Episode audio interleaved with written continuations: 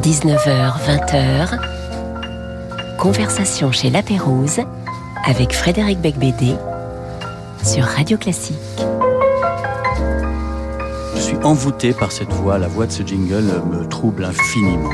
Bonsoir à tous, je suis heureux de recevoir Yann Moix, ou plutôt de le re-recevoir, car il était venu l'an dernier et qu'il publie, là, dans cette rentrée littéraire déjà surchargée, Hors de moi, le premier tome de son journal, en collection bouquins, chez Lafon, coédition avec Grasset, qui est son éditeur historique.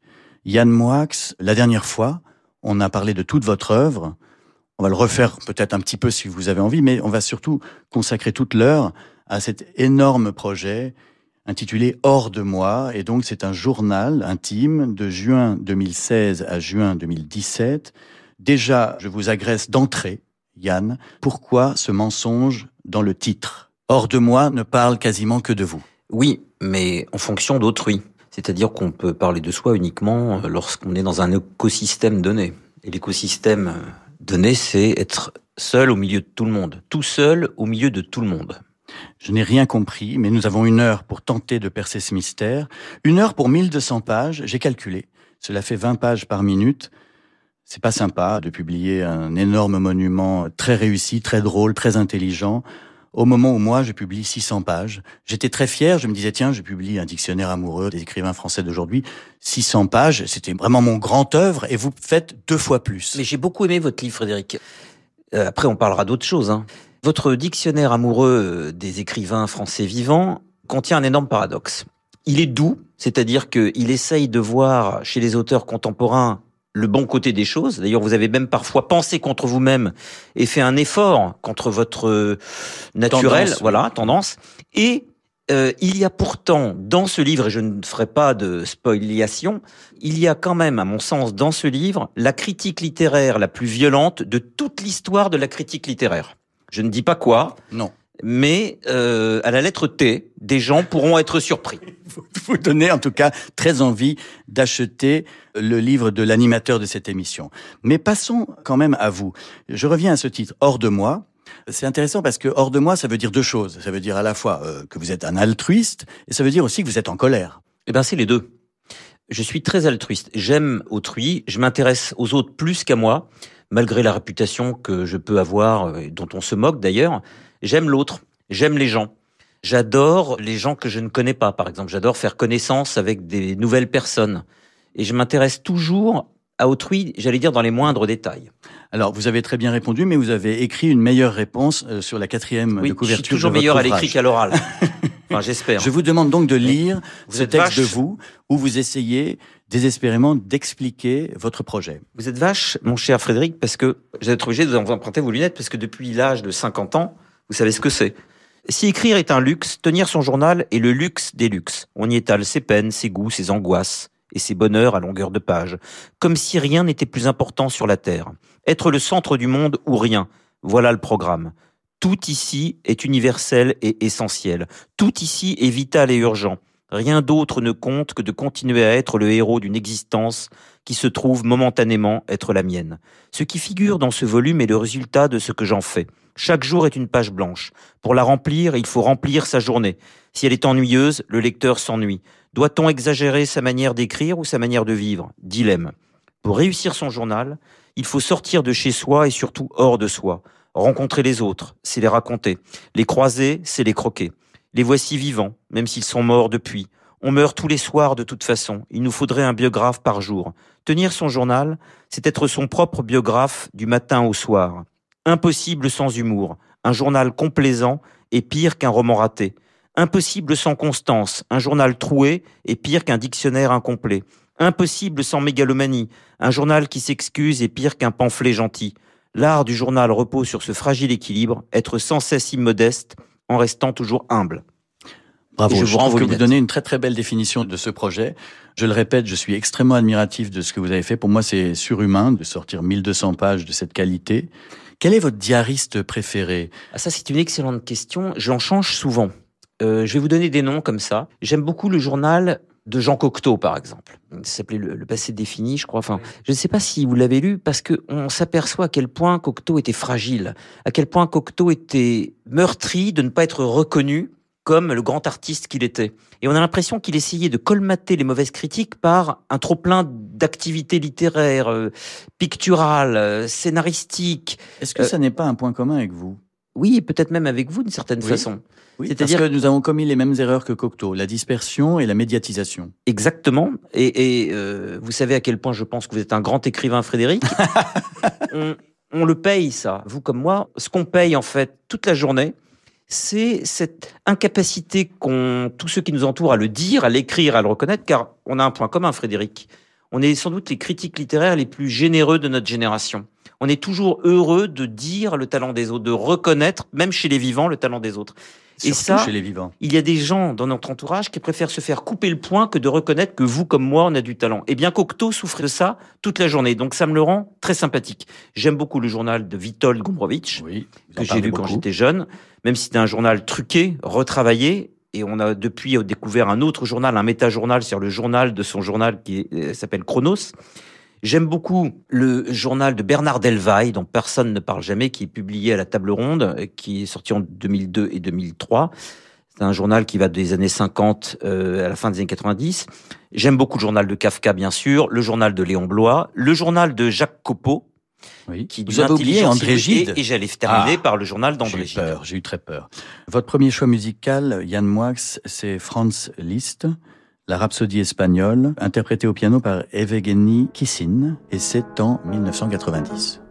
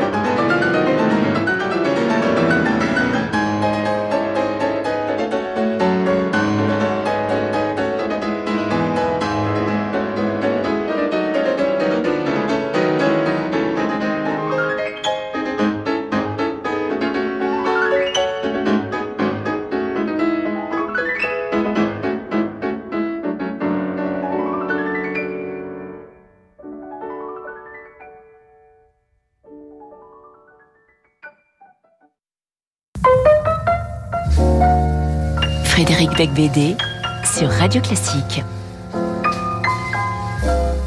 Je suis toujours assis sur une chaise dans un salon très luxueux à Paris 6e, en face de Yann Moix, pour une émission intitulée Conversation chez la Pérouse et qui est diffusée sur Radio Classique. Alors, sur la quatrième de couve de Hors de moi, votre immense tome de 1200 pages de votre journal, vous dites euh, qu'il faut exagérer soit la manière d'écrire, soit la manière de vivre. Qu'avez-vous choisi de faire? Est-ce que vous avez exagéré votre manière de vivre ou votre manière d'écrire? Euh, Dans le tome 1, ma manière d'écrire, et dans le tome 2, j'ai compris que je ne pourrais pas faire un deuxième tome avec cette tension-là. C'est-à-dire que ce premier tome, il est quand même très intellectuel, et ça manque quand même, j'allais dire, de croustillant. Il est pas croustillant de manière existentielle. Il n'y a pas de sexe. Donc, dans le deuxième tome, en fait, j'ai fait quelque chose d'assez étrange, mais ça va pas vous étonner, mon cher Frédéric. J'en suis au tome 9. Et j'ai donc décidé de faire quelque chose qui n'a jamais été fait dans l'histoire des journaux intimes, c'est que chaque tome va avoir sa spécificité. Ah oui, très bien. Donc, donc vous avez changé de vie tous les ans quasiment. Et euh, ce qui est terrible à dire, c'est que je l'ai presque fait en fonction des tomes. C'est-à-dire, je vous donne un exemple. Il y a un tome qui va se dérouler quasiment intégralement en Corée du Nord, et le prochain tome que je vais préparer l'année prochaine, je suis obligé de préparer une nouvelle vie qui va avec, donc je vais faire un tour du monde des pays dangereux pour nourrir. Ce sera peut-être le dernier tome. C'est ce que j'allais vous dire. Mais euh, comme euh, j'aimerais en faire plusieurs après, je vais rectifier le tir des pays moyennement fréquentés. Oui. et donc, euh, euh c'est vrai qu'il y a des pays où personne ne va jamais en vacances. tous les pays en stand, par exemple. Voilà. Euh, L'an dernier, je suis allé en Albanie. Alors, c'est pas un pays en stand, mais je savais que le journal intime en aurait besoin. Vous voyez ce que je veux dire? Oui, bien sûr. Vous organisez votre vie en fonction de votre écriture. Mais au fond, est-ce que vous n'avez pas euh, fait un peu cela déjà auparavant? D'organiser votre vie en fonction de votre écriture. Non, vous avez organisé votre écriture en fonction de votre vie. Là, j'ai vraiment. Là, vous avez inversé. J'ai décidé d'inverser parce qu'on se fait vivre des choses plus intéressantes quand on sait qu'on va les raconter. Alors, c'est assez amusant parce qu'à la fin de ma notice dans le dictionnaire amoureux des écrivains français d'aujourd'hui, d'ailleurs, juste après celle de Patrick Modiano, qui était notre invité la semaine dernière, donc je reçois des génies par ordre alphabétique. Je termine ma notice en disant comment Moix va-t-il encore renaître de ses cendres? Et votre réponse, alors que vous n'aviez pas lu encore ce dictionnaire, votre réponse c'est le journal. Ce journal est votre façon de renaître de vos cendres après la tétralogie euh, de l'enfance immobile. Vous dites euh, dans ce dictionnaire quelque chose de très juste sur moi, vous dites que je reboote mon œuvre euh, régulièrement. C'est d'ailleurs votre grande qualité, Frédéric, c'est que sur tous les écrivains de votre dictionnaire, vous trouvez à chaque fois au moins une phrase qui dit tout sur eux. Et je pense que la phrase la plus intelligente que vous ayez dite sur moi, c'est celle-là, c'est vrai comme je n'aime pas mes livres, je reboot tout et mon fantasme serait d'en avoir écrit aucun pour dire allez hop, pouf pouf, on, C'est maintenant que ça commence vraiment. Et ça, vous l'avez senti. effectivement, je, je, reviens par le journal et peut-être aussi euh, par souci mégalomaniaque et vain et triste de la postérité. C'est-à-dire que le calcul que je fais, qui est sans doute un calcul euh, d'une vacuité totale hein, et peut-être d'une immaturité absolue, c'est de me dire que ce qui reste en général chez les écrivains qu'on admire, qu'on aime, c'est leur journal. Par exemple, Gide, plus personne ne lit, on lit son journal. Les gens lisent le journal de Kafka, etc. Et donc, j'ai sans doute la vanité de vouloir rester euh, par le truchement du journal intime. C'est un calcul sur le sur la postérité, mmh. en fait. Mais tenir son journal, est-ce que vous trouvez que c'est plus agréable ou moins agréable qu'écrire un roman? Beaucoup plus agréable. D'abord, vous le savez, je n'aime pas les romans qui racontent. Je mmh. n'aime que le hors-sujet dans les romans. vous avez réussi euh, des romans qui racontaient. Euh, oui. Podium, par exemple, était complètement fictif. Oui, mais c'est pas ce que je préfère. J'aime quand ça va à volo par Mons et par Vaux. Et, c'est vrai que dans le journal, D'ailleurs, je regrette vraiment que vous n'en teniez pas. Le matin, vous vous levez. Les romans sont mes journaux. Oui, je sais, je sais. Mais vous vous levez le matin et vous avez une page blanche et vous mettez absolument ce que vous voulez dedans. C'est quand même extraordinaire. Oui, vous n'êtes pas dépendant d'une histoire à raconter. Et j'ai l'impression aussi, je sais pas ce que vous en pensez, hein, que les gens commencent totalement à décrocher euh, du roman en tant que tel. Oui. Oui, c'est vrai, parce qu'il y a les séries. La marquise se lève à 5 heures, oui. C'est-à-dire qu'on est dépassé par des scénaristes américains qui sont tellement plus géniaux que tout ce qu'on peut imaginer nous-mêmes, qu'autant raconter nos vies piteuses plutôt que d'essayer de faire concurrence au génie hollywoodien. Alors, vous dites toutefois, en première phrase, le 15 juin 2016, s'il est bien quelque chose que je déteste, c'est tenir un journal intime. Êtes-vous masochiste? En fait, je ne sais pas si vous avez déjà essayé de tenir votre journal, mais il se passe un truc très paradoxal. Quand on vit vraiment quelque chose d'intéressant, de puissant, d'intense, d'extraordinaire, on a la paresse de le raconter. Et on a du plaisir à raconter, à, tenir son journal quand la, journée a été vide. Mhm. Vous voyez ce que c'est très paradoxal. on, peut justifier cette journée. Euh, oui, et puis en plus, la chose euh, extraordinaire à raconter, on a, il y a une vraie paresse à la dire, puisqu'on l'a vécu. Et Gilles le disait ça. Plus il vivait, moins il avait envie de raconter ce qu'il a vécu. Alors, est-il exact que vous vous réveillez tous les matins en écoutant du jazz ou du rock? J'essaye, euh, mon cher Frédéric. Dans, ce, dans le journal, cours. chaque jour, Oui. vous commencez par là, euh, par donner euh, le nom d'un album que vous avez écouté. Oui, et en général, j'écoute tous les matins en me levant un album dont je ne connaissais pas l'existence la veille ou l'avant-veille, pour essayer de, comment dire, de la vie est courte. Il y a des centaines de milliers de disques qui ont paru. Euh, prenons, je sais pas, l'année 1975, ben, je me suis aperçu que je connaissais 0,001% des disques qui étaient sortis en 1975. Or, il y a des chefs-d'œuvre, pas que. Donc tous les matins, j'essaye d'écouter. En plus, maintenant qu'on a accès à tout ce qui existe, tous les matins, de manière quasiment euh, hasardeuse, j'écoute en me réveillant un disque dont j'avais jamais entendu parler. Euh, vous dites que l'un des meilleurs albums de toute l'histoire du rock, c'est Toto 4. Oui. Je, Euh, Justifiez-vous immédiatement? J'aime Toto 4 parce que d'abord, ça me rappelle l'année 1982. Or, il y a comme ça des années, on ne sait pourquoi, on aimerait rester enfermé toute notre vie à l'intérieur, parce que la texture de 1982 me plaît. J'avais 14 ans, j'étais en quatrième. euh, L'été 82, le ciel était bleu, la mer était fraîche, les filles étaient sans doute désirables. Et j'ai choisi Toto 4 parce que c'est la bande originale d'une époque euh, enfouie définitivement. Et je crois que le disque est peut-être médiocre, mais je ne sais pas. Non, non, il n'est pas. c'est- je ne sais pas s'il l'est. C'est du, c'est du, Je ne c'est peux pas le rock savoir. commercial, si vous voulez. Oui, mais je ne peux pas le savoir, puisqu'il est confondu avec l'ADN d'une année que je. euh, Oui, c'est ça, vous à êtes- laquelle vous- je vois un culte Oui, oui, vous voulez être euh, en- enfermé en, dedans. 1982. Donc la texture des Toto 4 et la bande originale de cette année-là. Il y a une faute d'orthographe, page 13. C'est la seule. hein, non, il y a des coquilles hein, euh, Alors, aussi. ah, voilà, ce qui était secret devient public, QUE. Ah, bah, c'est une. Alors, Qu'est-ce que c'est que cette histoire? c'est une faute que je fais très régulièrement. Il y a une autre faute d'orthographe que je fais de manière euh, euh, régulière. Je ne sais jamais. Pourtant, en orthographe, je suis plutôt bon. hein. J'ai toujours eu des très bonnes notes en dictée. Euh, Je suis toujours obligé de réfléchir avant d'écrire appétit. Je ne Ah sais oui. jamais s'il y a un P ou Ah, deux. Alors, au feeling, je vous dirais deux, mais je suis pas sûr à 1000%. Vous voyez ce que Mm, c'est très oui. bizarre les mots qui nous Il y a résistent. des mots comme ça, oui. oui. Euh, la semaine dernière, donc, je recevais Patrick Modiano qui, à mon avis, décrit le monde d'avant Instagram. Est-ce que vous, avec ce projet complètement monumental, vous voulez écraser les réseaux sociaux? Est-ce que finalement tenir un journal où il y a une douzaine de pages par jour, ça n'est pas aussi dire euh, merde aux postes brefs et éphémères euh, de Si ce vous voulez, monde je numérique considère que les réseaux sociaux sont une poubelle, Frédéric. Je fais partie des gens qui regrettent l'existence d'Internet. Alors, ça fait euh, vieux débile. J'étais plus heureux quand Internet n'existait pas. Je n'ai aucune honte à le reconnaître. Je fais partie de ceux qui pourraient se passer d'Internet en claquant des doigts. Donc, c'est vrai que le monde était plus intéressant quand on n'avait pas accès à tout tout de suite. Et le monde était également moins dangereux. Et surtout, on avait ce privilège inouï de faire en sorte que la bêtise, l'ignominie et l'inintelligence restent capitonnées à l'intérieur des bistrots ou à l'intérieur des chambrettes. Maintenant, ou des- ou- ou dans les taxis. Enfin, Dans certains les taxis. taxis. Ne critiquons pas tous les taxis. et comme effectivement aujourd'hui un prix Nobel de physique et un pauvre débile dans sa chambrette au fin fond de n'importe quel bled ont même pignon sur la même rue, il est évident qu'il y a une barbarie qui n'existait pas avant. Et je trouve extraordinaire en même temps de pouvoir euh, continuer à lire Le Grand Maulne à 14 heures en écoutant euh, du Bill Evans, si je le souhaite. On a le droit de se capitonner aussi pour éviter la gangrène des réseaux sociaux, qui sont pour moi un dépotoir de phrases. Vous avez eu le prix Renaudot en 2013. Et vous en 2009 Et c'est exact. Considérez-vous qu'aujourd'hui, euh, vous êtes un écrivain cancelé au sens où il me semble que la presse ne reconnaît pas assez l'importance de ce que vous venez de publier? Vous m'avez déjà sorti ce mot de cancelisation la dernière fois. Je ne crois pas, pour la bonne raison que ça a toujours été comme ça. C'est-à-dire que les journaux qui parlaient de moi il y a 30 ans sont toujours les mêmes. Euh, et les journaux qui ne parlaient pas de moi il y a 30 ans restent les mêmes, en fait. Mon nom n'a jamais été imprimé dans le journal Le Monde, sauf au moment où j'ai eu des polémiques. Ils préfèrent, je pense, se faire couper le poing que de dire que j'ai écrit un livre. C'est-à-dire qu'ils ne prennent même pas euh, la peine de faire une mauvaise critique. Hmm. Donc en fait, non, je suis habitué à ça. Ça a toujours été comme ça. Oui. Euh, vous venez de citer Bill Evans.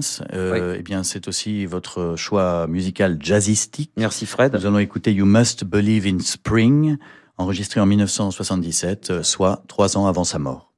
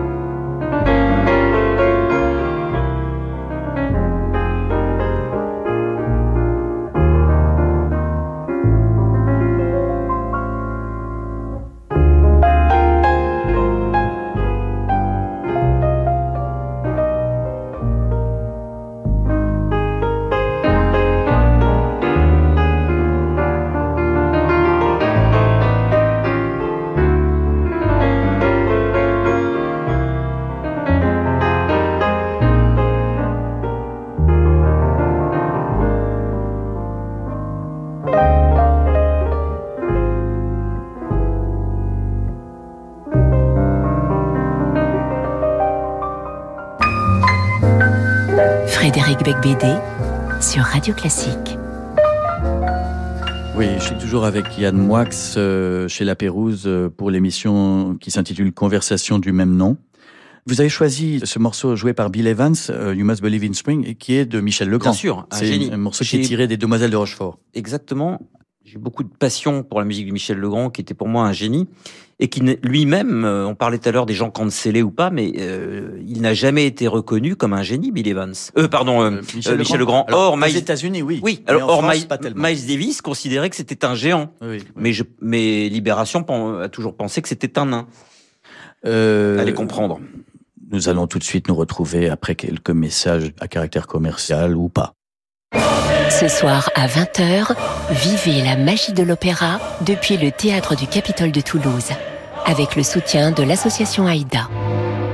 Sur l'île de Ceylan, deux pêcheurs de perles et amis d'enfance se déchirent par amour pour la même femme, la jeune prêtresse Leila. Ce sont bien sûr les pêcheurs de perles de Bizet que j'aurai le plaisir de vous présenter avec Anne-Catherine Gillet, Mathias Vidal et Alexandre Duhamel sous la direction de Victorien Van. La magie de l'opéra, c'est sur Radio Classique. Eric Emmanuel Schmitt, La Calas, nous sommes tous d'accord, elle était sans rival. Eh bien non, ce serait trop facile. Alors moi, je me suis glissé dans la peau de Carlotta Berlumi, une cantatrice presque aussi sublime que la Calas. Mais qui, pour se venger de s'être fait voler la vedette, a décidé de raconter la vie de la Calas sans rien cacher de ses plus inavouables secrets? La rivale d'Eric Emmanuel Schmitt, La Calas, ce sont ses ennemis qui en parlent le mieux. un roman Albin Michel. Bonjour, c'est Alain Duo. De l'Écosse à la Norvège, en passant par les Shetland, je vous invite à passer une semaine avec Radio Classique sur un yacht ponant au design raffiné avec le fameux groupe Sirba Octet. Des musiciens qui mènent une double vie, classique et Zigan ou Klezmer. De Mozart et Beethoven au swing d'Europe centrale, ce sera une rencontre unique.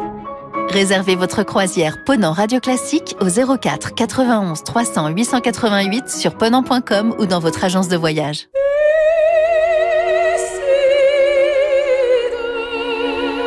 Maria Callas, la Divina. Retrouvez les plus beaux airs de l'icône suprême de l'opéra réunis dans un coffret 3 CD de luxe ou vinyle en édition limitée.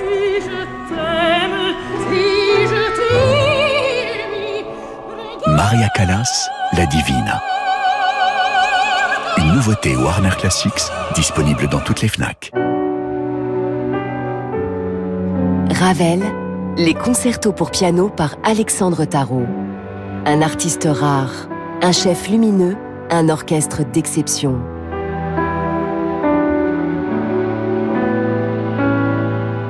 Alexandre Tarot interprète les concertos en sol et pour la main gauche de Ravel avec l'Orchestre national de France sous la direction de Louis Langrée. Une nouveauté Erato, disponible dans toutes les FNAC et en écoute sur Cobuzz. Bonjour, c'est Franck Ferrand. Je vous donne rendez-vous lundi 6 novembre, comme d'habitude à la salle Gaveau, pour un voyage à quatre mains dans l'univers de Franz Schubert, en compagnie de deux virtuoses du piano, David Cadouche et Guillaume Bellhomme. Schubert ou le génie romantique, avec Franck Ferrand, David Cadouche et Guillaume Bellhomme. Un concert radio classique le 6 novembre, salle Gaveau à Paris. Réservation au 01 49 53 05 07 ou sur salgavo.com. Depuis plus de deux siècles, Bosendorfer écrit la légende du piano. Nebu et Ham, l'adresse des plus beaux pianos à Paris, présente la série Vienna Concert de Bosendorfer, nouvelle étape de cette prestigieuse histoire. Disponible avec le système silencieux Yamaha Silent, avec Bosendorfer, découvrez l'excellence musicale. Réservez votre essai chez Nebu et Ham et profitez d'offres uniques pour vous offrir un piano d'exception. Rendez-vous sur nebu-ham.com. Nebu et Ham, la passion des beaux pianos. Jusqu'à 20h, conversation chez La Pérouse avec Frédéric Becbédé sur Radio Classique. Je suis toujours en compagnie de Yann Moix pour Conversation chez la Pérouse sur la chaîne Radio Classique. Euh, Yann Moix, euh, vous dites que hum, vous parlez de l'extérieur pour aller vers l'intérieur. Alors, il vous arrive des choses tout de même dans cette année 2016-2017. Notamment, vous étiez chroniqueur dans une émission de télévision très importante, On n'est pas couché, sur France 2. Et euh, vous faites beaucoup de portraits très amusants, notamment de Léa Salamé, dont vous dites elle calcule subtilement les risques avant de se lancer. Euh, débrouillez-vous avec ça. Je pense que Léa a compris les règles balistiques d'une carrière professionnelle. Elle sait exactement quel euh, calcul il faut faire, quelle guerre il faut mener, quel combat il faut déployer pour euh, parvenir à ses fins. Et je trouve que ça demande à la fois deux qualités, la ruse et l'intelligence. Et ce mélange des deux chez elle fait que son darwinisme social s'effectue de la manière suivante. Soit je reste à la maison, soit je suis première en tout. Et je pense que quand on fait carrière dans la carrière, il faut avoir ces deux armes. Et oui, non, mais elle se débrouille très bien. C'est très amusant et très aimable ce que vous écrivez sur elle. Je l'aime beaucoup, il hein, faut être honnête. ce fait de calculer les risques avant de parler, c'est sa principale différence avec vous. Je pense que c'est d'ailleurs un, enfin, c'est un truc très intéressant dans ce livre parce qu'il y a rarement quelqu'un qui a travaillé à la télévision qui racontait de manière aussi euh, sincère et transparente son expérience. Je ne vois pas d'exemple. Mais en fait, euh, si vous voulez, arrive un moment où euh, il faut s'en ficher. Je lis en ce moment un livre sur les 120 ans du Goncourt. Et 15 jours avant la remise du prix Goncourt, Jacques Laurent va dans une émission littéraire et dit des horreurs sur les prix. Je méprise les prix, je déteste les prix, j'en veux pas, etc. Bing, il l'a. Sartre envoie une lettre au prix Nobel, au jury, en disant Je ne veux pas de votre truc, vous le gardez, je ne veux même pas être sur la liste des futurs lauréats. Pas fil là. Et je pense qu'en fait, ça ne marche pas comme ça. Il l'a refusé, ça. Oui, oui, mais on lui a donné quand même. Oui, Il avait envoyé une lettre au, au jury en disant J'en veux pas. Mais j'ai remarqué une chose, Frédéric, dans la vie, c'est que il y a toujours un intérêt à être soi-même. Le meilleur des calculs, le plus cynique des calculs consiste à être soi-même quoi qu'il arrive. Parce que si vous prostituez ce que vous êtes fondamentalement, vous perdez sur les deux tableaux. Vous n'êtes pas sûr d'obtenir ce que vous briguez, d'une part, et deux, bah finalement, vous vous êtes trahi vous-même. Alors qu'en ne se trahissant pas soi-même, on gagne au moins 50% du tableau. Donc vous voulez dire que si vous racontez et critiquez un peu la chaîne France 2, c'est parce que vous êtes candidat à l'animation d'une grande émission en prime time. Je ne dis pas ça. Je vais faire un, un, aveu très cynique. On a à peu près le même âge, on a publié à peu près au même moment. Le nombre de gens qui nous ont fait des crocs en jambes et qui aujourd'hui ont un cancer, sont morts, sont au cimetière. Non mais, je veux dire, non mais la seule chose. Vous êtes un survivant. Mais non, je dis simplement que tant qu'on est en bonne santé et qu'on fait du sport, les autres passent. Et c'est nous qui restons. C'est terrible à dire, mais c'est vrai. Alors, à propos de quelqu'un qui n'est plus là, pourquoi Hors de moi est-il dédié à Philippe Soler J'avais une admiration, un respect, une amitié, un amour euh, sans borne pour Philippe Soler. Je suis heureux de l'avoir croisé dans ma vie parce que j'ai eu l'occasion de croiser Voltaire. C'était pour moi quelqu'un de supérieurement intelligent, de supérieurement cultivé, de supérieurement drôle, de supérieurement humain, et il me rassurait. Euh, Vous dites il n'a jamais écrit un seul cliché. Jamais. Mmh. Et je crois que nous sommes les héritiers, euh, vous et moi, euh, de Philippe Soler, sans ceci, et je crois que vous allez être d'accord avec moi, je ne vais pas faire de ventriloquie, mais j'en suis sûr il que... vous a pas publié non, mais si, mais en fait, j'ai. Il a publié certains de vos textes dans l'infini, dans la revue. Et même j'avais un, un, un, livre qui s'appelait Carnaval, qui devait être publié. Bon bref.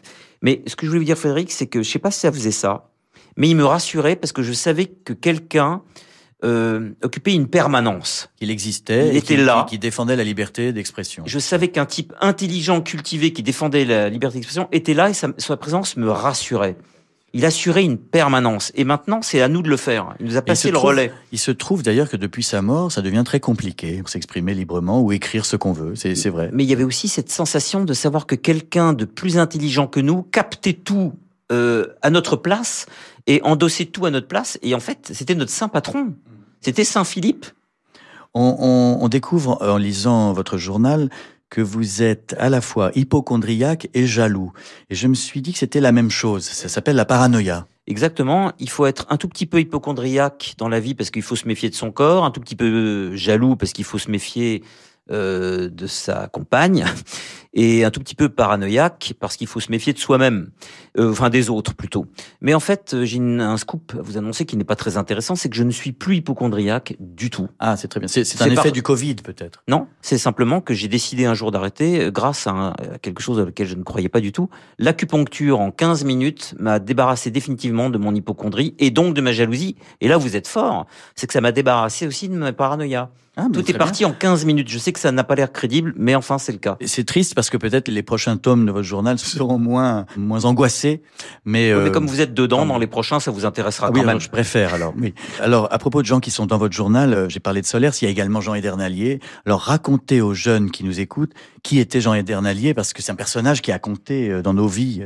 Jean Edernalier était quelqu'un qui, pour la génération de ceux qui étaient adolescents dans les années 70 et 80, était le bouffon romantique, littéraire, un personnage du 19e siècle qui surnageait dans le 20e et dont le lyrisme et la folie ne faisaient qu'un.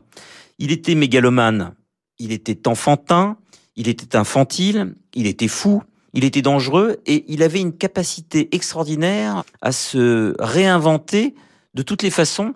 À chaque fois qu'il était mort, il réapparaissait. Quand il était enlevé, il réapparaissait. Et ce qui nous plaisait chez lui, c'est qu'on n'arrivait pas à le haïr.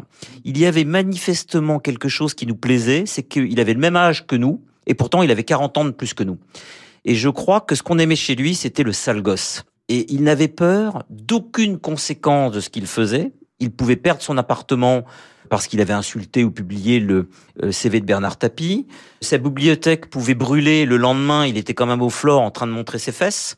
Et d'une certaine façon, ce qu'on aimait chez lui, c'était qu'il était irresponsable. Et vous racontez d'ailleurs son émission au Jean Ederns Club où il s'amusait à jeter les livres. Alors je voudrais vous donner un scoop. C'est moi qui lui avais donné l'idée de jeter les livres parce que j'avais vu Gainsbourg faire ça dans une émission de Dionnet et Manœuvre à la télé. Gainsbourg jetait les livres et j'avais suggéré à Jean Edern de lui piquer l'idée tout simplement. Alors il y a d'autres choses absolument passionnantes dans votre journal, notamment votre quête de la judéité. Vous voulez absolument être juif. Où ça en est? Vous allez vous convertir Non, pas du tout. ou- C'est ou pas la- En fait, c'est pas la judéité qui m'intéresse, c'est le judaïsme. C'est pas la même chose.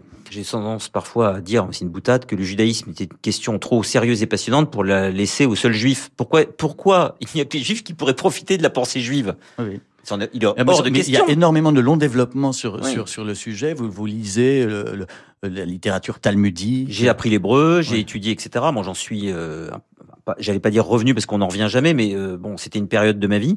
Et simplement, j'ai compris quelque chose. C'est pourquoi, en France, on essaye toujours d'évaluer l'intelligence par les raisonnements hypothético-déductifs, par la mathématique. Il y a une autre manière d'être intelligent qu'on nous avait caché, Frédéric, c'est l'esprit d'escalier, c'est l'esprit de finesse, c'est l'esprit d'improvisation, c'est l'esprit de rebondissement, si j'ose dire. Donc Euh, vous voulez dire qu'en fait, euh, être juif, c'est comme faire du jazz. Exactement. oui. C'est de pouvoir se servir de son intelligence comme d'un saxophone ou d'une guitare et d'improviser avec. Euh, alors, on va passer à- au jeu. Hein. Il y a notre grand Ah, jeu, jeu. bah, notre grand jeu euh, qui est célèbre de- dans ce pâté de maison. Devine tes citations. Je vais vous lire des phrases euh, de vous et vous devez me dire dans quel de vos livres vous avez dit ceci. Un jour vécu doit être un jour écrit. Sinon, ce n'est pas seulement un jour pour rien, mais un jour pour personne. Un non-jour. C'est dans mon journal. C'est dans Hors de moi qui vient de paraître. Donc vous pensez que si on n'écrit pas, la vie n'existe pas Qu'est-ce qui reste du 14 avril 1983 si personne ne l'a écrit? Rien. Rien.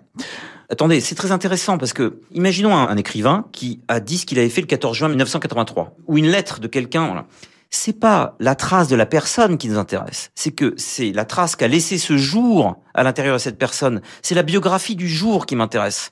Donc il y a un truc qui serait extraordinaire, c'est de rapatrier toutes les lettres, toutes les correspondances, tous les messages, tous les journaux qui ont été écrits, par exemple, le 14 avril 1983, pour faire de ce jour-là une entité à part. Vous voudriez que chaque jour de l'histoire de l'humanité devrait être euh, compilé de manière. Il Oui. devrait avoir sa biographie. Il n'y aurait personne qui lirait ça, mais c'est c'est Bah, on en même sait temps, rien. c'est- vrai que c'est le moyen de c'est enfin, c'est Ça- l'utilité de l'écriture. Ça quoi. préserve ce jour-là. Oui, oui, oui. Sinon, il est disséminé. Autre phrase de vous. On aime le diariste parce qu'il écrit pour lui ce que nous avons vécu pour nous. C'est le mémorialiste des souvenirs de tout le monde. C'est le biographe du lecteur. Bah, c'est dans mon journal. C'est toujours dans Hors de moi, tout à fait. Euh, c'est très beau, mais c'est faux. Je veux dire, le lecteur n'a pas été chroniqueur chez Laurent Ruquier. Donc vous dites que vous êtes le biographe du lecteur, c'est faux. Vous êtes le biographe de Yann Moix. Oui, mais il a regardé l'émission. Autre phrase de vous. L'athée est un monothéiste de lui-même. Ça, c'est dans mon journal. Oui, c'est dans Hors de moi. Alors, je vous explique.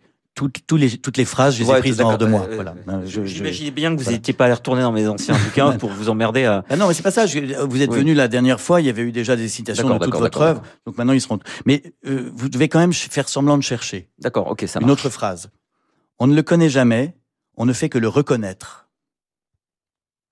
Ne faites pas semblant de réfléchir, c'est dans Hors de moi. C'est pas dans Jubilation vers le ciel. C'est dans Hors de moi, mais la, la question c'est de qui parlez-vous? On ne le connaît jamais, on ne fait Boulet. que le reconnaître. Stevie. Stevie. Oui, j'ai lu ce que j'ai écrit. Hein. Oui, c'est rare oui. de nos jours. Bien sûr. Et ça, c'est un sujet qui vous passionne, la notoriété. C'était déjà le sujet central de Podium, bien sûr. Vous-même, vous vouliez être connu ou reconnu? Reconnu. Euh, J'insiste là-dessus puisque je reconnais aujourd'hui les gens qui sont connus au fait que je ne les reconnais pas.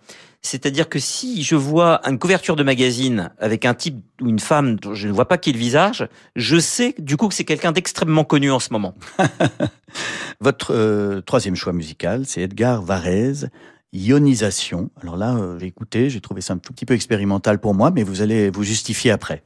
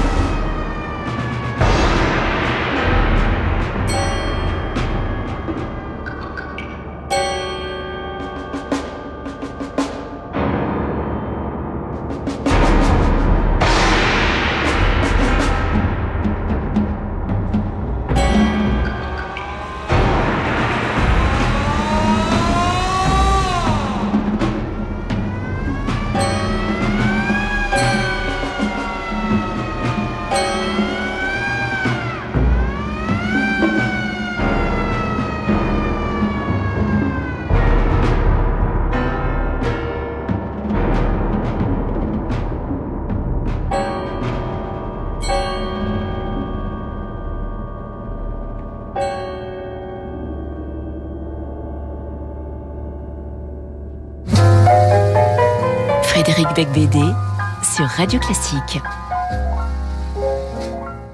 Rebonsoir, euh, je suis toujours avec Yann Moix et ce que vous venez d'entendre n'était pas un, un problème euh, auditif, mais euh, Edgar Varèse, ionisation. Pourquoi ce choix étrange, euh, Yann Moix? Vous savez que Frank Zappa, qui est un musicien que j'admire, est allé un jour choisir dans un magasin de hi-fi des appareils parce qu'il voulait avoir un extraordinaire son. Il est rentré et le vendeur lui a mis ionisation d'Edgar Varèse. Et ce jour-là, il a une sorte d'épiphanie, une révélation totale, et il s'est dit, tiens, j'ai compris qui je voulais être plus tard. Il voulait être Edgar Varèse. Il avait donc 13 ans.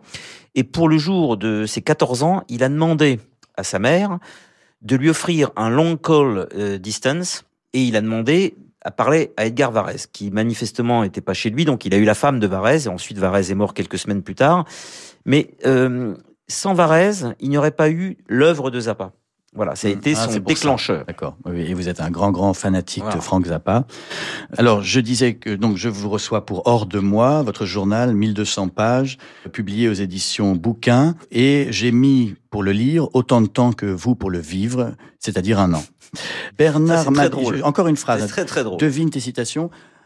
Bernard Mabille respire le buffet campagnard gratuit, Mondial Moquette le samedi et le Turf le dimanche.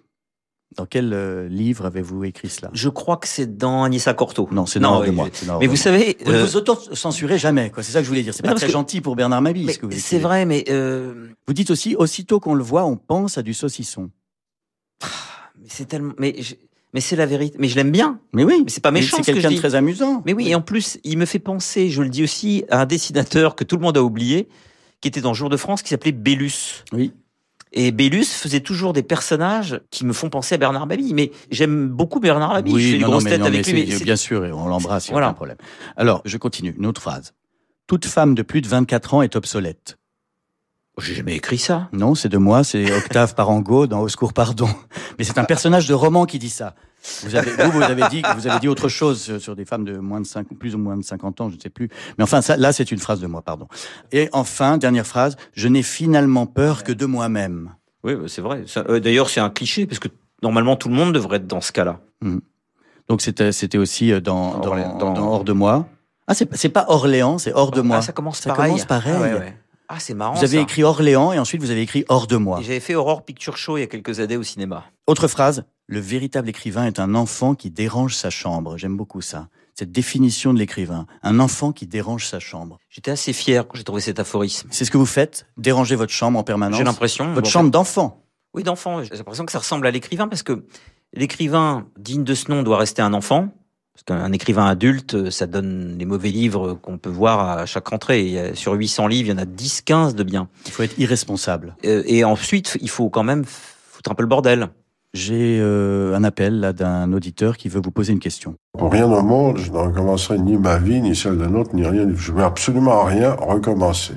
Monsieur Romain Gary? Oui, tout à fait, bravo. Vous avez reconnu la voix de Romain Gary qui dit, lui, que si c'était à revivre, jamais il ne voudrait avoir la même vie. Est-ce votre cas? Oui, à 100%. Je trouve que c'est peut-être euh, une des phrases les plus intelligentes qui a été prononcée sur cette terre. Est-ce que euh, c'est revivre la vie en ayant la mémoire d'avoir déjà vécu celle-là ou avec la mémoire effacée d'avoir vécu celle-là? De toute façon, dans les deux cas, ma réponse, c'est que je vais la refaire. Je vais la refaire. De toute façon, euh, ça n'arrivera jamais. Et donc, quand on vous lit, on comprend parce que vous parlez beaucoup de votre enfance terrible, de la violence que vous avez subie et de votre famille, de vos parents et tout ça.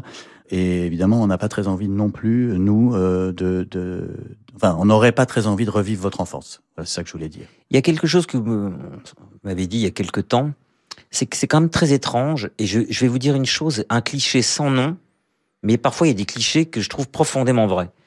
Les gens méchants vivent plus longtemps que les gens gentils. Je suis désolé hein, de l'ineptie de cette phrase. Non mais euh, vous dites 1200 Peut-être la pages. méchanceté conserve. Il y a quelque chose. Oui, oui, oui. Mais c'est fou, quoi. Les, les pires canailles que je connaisse, les pires ordures que j'ai rencontrées sont en pleine santé. Il y a un problème. Oui, c'est vrai, c'est bizarre. Euh, si je pouvais résumer ces 1200 pages en une phrase, les quatre activités que vous préférez sont nager, devenir juif, lire et aimer. Je mettrais écrire aussi, Oui. quand même. Oui, bah évidemment, puisque c'est un, c'est inclus dans tout ça, je veux dire, puisque vous le racontez. Je vais vous faire un aveu terrible. Je mettrai pas aimer dedans parce qu'en fait, j'en suis pas vraiment capable. J'essaye. Non, mais j'adorerais.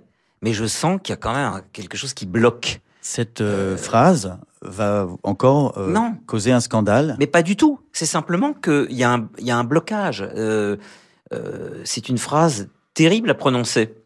Parce que c'est difficile d'aimer. Non, mais je veux dire, quand on se pose vraiment la question, mon, mon vieux bègue, quand on, quand on est franc avec soi-même, est-ce qu'on est bien sûr qu'on aime?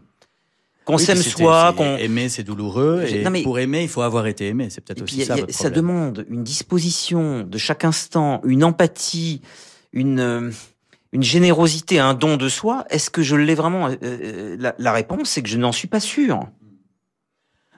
formellement, vous parlez un petit peu de votre travail dans ce journal, c'est intéressant. Vous dites notamment, il y a deux choses que j'ai essayé de faire, c'est jouer avec les deux points dans Edith Stein, et puis euh, l'inversion des adjectifs dans Naissance, par exemple euh, dire euh, noir nuit au lieu de nuit noire. Euh, ces deux artifices, vous y avez renoncé. Là, dans le journal, il n'y a pas ce jeu avec les deux points, il n'y a pas non plus les adjectifs inversés. Parce qu'ils me paraissent foireux avec le recul.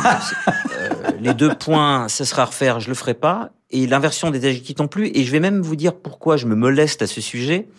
Pour être honnête avec vous, ce sont des choses que j'ai faites in extremis avant de rendre les épreuves. J'ai voulu in extremis faire le malin, stylistiquement, alors que dans les manuscrits originaux, il n'y avait pas ça. Mais c'est au, tout dernier moment, sur le dernier jet d'épreuve, je me suis amusé à ça. Quasiment pour casser quelque chose. Bon, bah, ça fait partie maintenant du jouet, hein, c'est pas très grave. Mais il y a quand même quelque chose dans la littérature expérimentale, c'est que ça ne dure jamais. Seule la littérature qui s'exprime de manière classique a une chance de perdurer parce qu'avec la langue classique, on peut faire beaucoup plus de choses qu'avec la littérature Non, expérimentale. mais l'inversion des adjectifs, pourquoi pas Ça dépend. C'est quand on le sent. C'est- Oui, ça, a quelque chose d'un peu anglais, parce que les. Anglais ont l'adjectif avant le, nom. Mais Euh, euh, ça, ça me dérange moins. Et ça a moins dérangé les lecteurs que les deux points, qui sont vraiment un, processus, un procédé. Je voulais dire, il fait très deux points chauds. Pour remplacer l'italique euh, Welbeckin, par exemple. Oui, ou c'était peut-être aussi votre hommage à Céline qui abusait des points de suspension Oui, à la fin de essayé sa un vie. truc, Voilà, voilà, j'ai essayé un truc. Euh, alors, euh, dans ce journal, vous parlez aussi énormément de Friedrich Gulda. Il Oui. revient pendant, pendant les 1200 Oui, oui. pages. Vous avez une admiration sans borne pour ce pianiste. C'est parce que j'en ai marre de Glenn Good. Euh. Je voulais un Vous qui soit pas de- lui. Vous voulez passer de Gould à Goulda. Voilà, c'est ça. Euh, et il a interprété notamment de manière euh, très étonnante, très personnelle, les sonates de Mozart. Et voici la sonate numéro 11.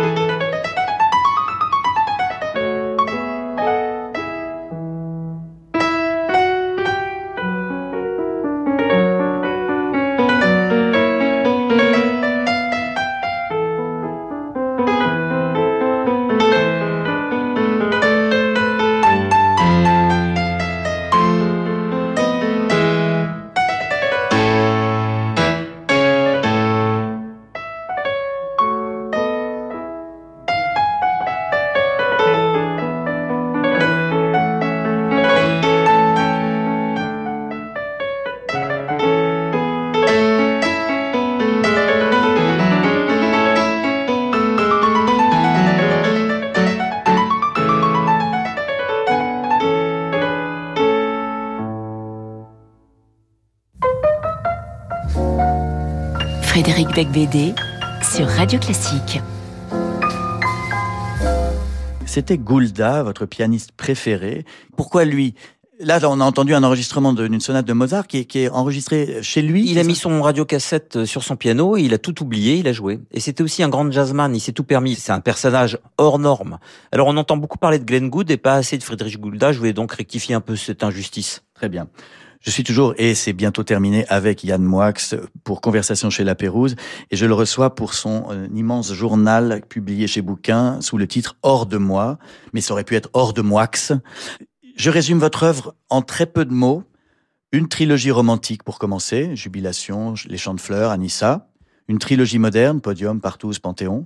Une trilogie biographique, Edith Stein, Michael Jackson, Roman Polanski. Une tétralogie de l'enfance immobile, Orléans, Reims, Verdun, Paris. Est-ce que là, maintenant, avec les neuf tomes de votre journal, on va encore pouvoir ranger tout ça dans une autre case de votre bento box interne? Oui. Et là, il y a un roman que j'ai terminé la semaine dernière, qui est une histoire du XXe siècle qui se passe intégralement sous l'eau en alexandrin. Vous allez avoir du mal à le ranger, ça. Ça s'appelle Apnée. C'est pas une trilogie? Non. Donc, je vais être embêté pour le pour l'étiqueter, pour le ranger dans mes affaires. Je sais pas quoi faire avec Vous Apnée. faisiez ça, vous, dans vos œuvres, maintenant, vous Bien sûr. étiquetez? Oui, j'étiquette aussi. La saga oui. Marronnier, la saga Parango. Oui. C'est assez mal. agréable pour savoir euh, ce qu'on a fait et, et de ranger ses petites affaires. Donc, vous venez de m'annoncer que j'ai trois tomes à écrire en alexandrin, en fait. Vous Oui. commencez vraiment... Ah bah a- si, dans les poésies, voilà. Il y a apnée, ensuite il y a noyade, et ensuite il y a... euh, Ah oui, vous m'aviez dit que vous vouliez naissance, ensuite vie et mort. Voilà, suis un petit peu déçu. Bon, et l'académie, Yann Moix. euh, Ah bah je vais vous répondre très simplement. c'est votre tour de vous présenter maintenant. Non, j'ai dit à Marc Lambron, Marc, mon cher Marc, le jour de mes 60 ans, ça sera dans 5 ans, je fais une demande. Une, pas deux, une. Ce jour-là, euh, c'est oui ou c'est non, mais, après j'arrête. J'en fais une, voilà. Et je mettrai euh, sur mon épée la langue des Rolling Stones. Ah, très belle, très belle idée. Mais il l'a pas déjà fait, euh, Non, non, non, Lambron pu, l'a pas fait. Pas- Mais euh, voilà, tout repose sur euh, cette euh, Ah oui, mais tentative. Oui, mais c'est Je là vais faire qu'une fois. Vous mettez une sorte de pression, parce que. Mais non Jean-Marie Roire, un jour, m'a fait venir chez lui, m'a dit, voilà, combien de fois êtes-vous prêt à vous faire humilier? J'ai dit, étant donné que j'ai passé une bonne partie de ma vie à ça, euh, à l'académie, ça sera une fois l'humiliation. Enfin, zéro fois, en fait. Mhm. Écoutez, Et vous, le vous en êtes où On vous le souhaite. Bah, moi, c'est pareil. Je me suis déjà fait humilier, donc c'est bon. Moi, j'ai déjà. Mais vous, vous allez, vous, allez, vous allez vous repointer Non, je, je, je ne crois pas. Je ne crois pas. Pourtant, vous aviez des chances. Hein. Merci Yann Moix pour cette heure. Le premier d'entre nous qui rentre à l'académie fait rentrer l'autre. Voilà, très bien. C'est un contrat verbal. Euh, merci Yann, et surtout bravo pour euh, Hors de moi. Merci aux- de m'avoir invité, Frédéric. Aux éditions euh, Bouquin. Merci à toute l'équipe, le producteur Philippe Gaud, Diane Chambriard à la réalisation et Jérémy Bigori pour la programmation. Dans un instant sur Radio Classique, vous avez rendez-vous avec le concert du samedi soir. Et Jean-Michel Duez vous proposera Les pêcheurs de perles de Georges Bizet, enregistré au théâtre du Capitole de Toulouse. Conversation chez La Pérouse avec Frédéric Becbédé en partenariat avec le Figaro Magazine. Également disponible en podcast.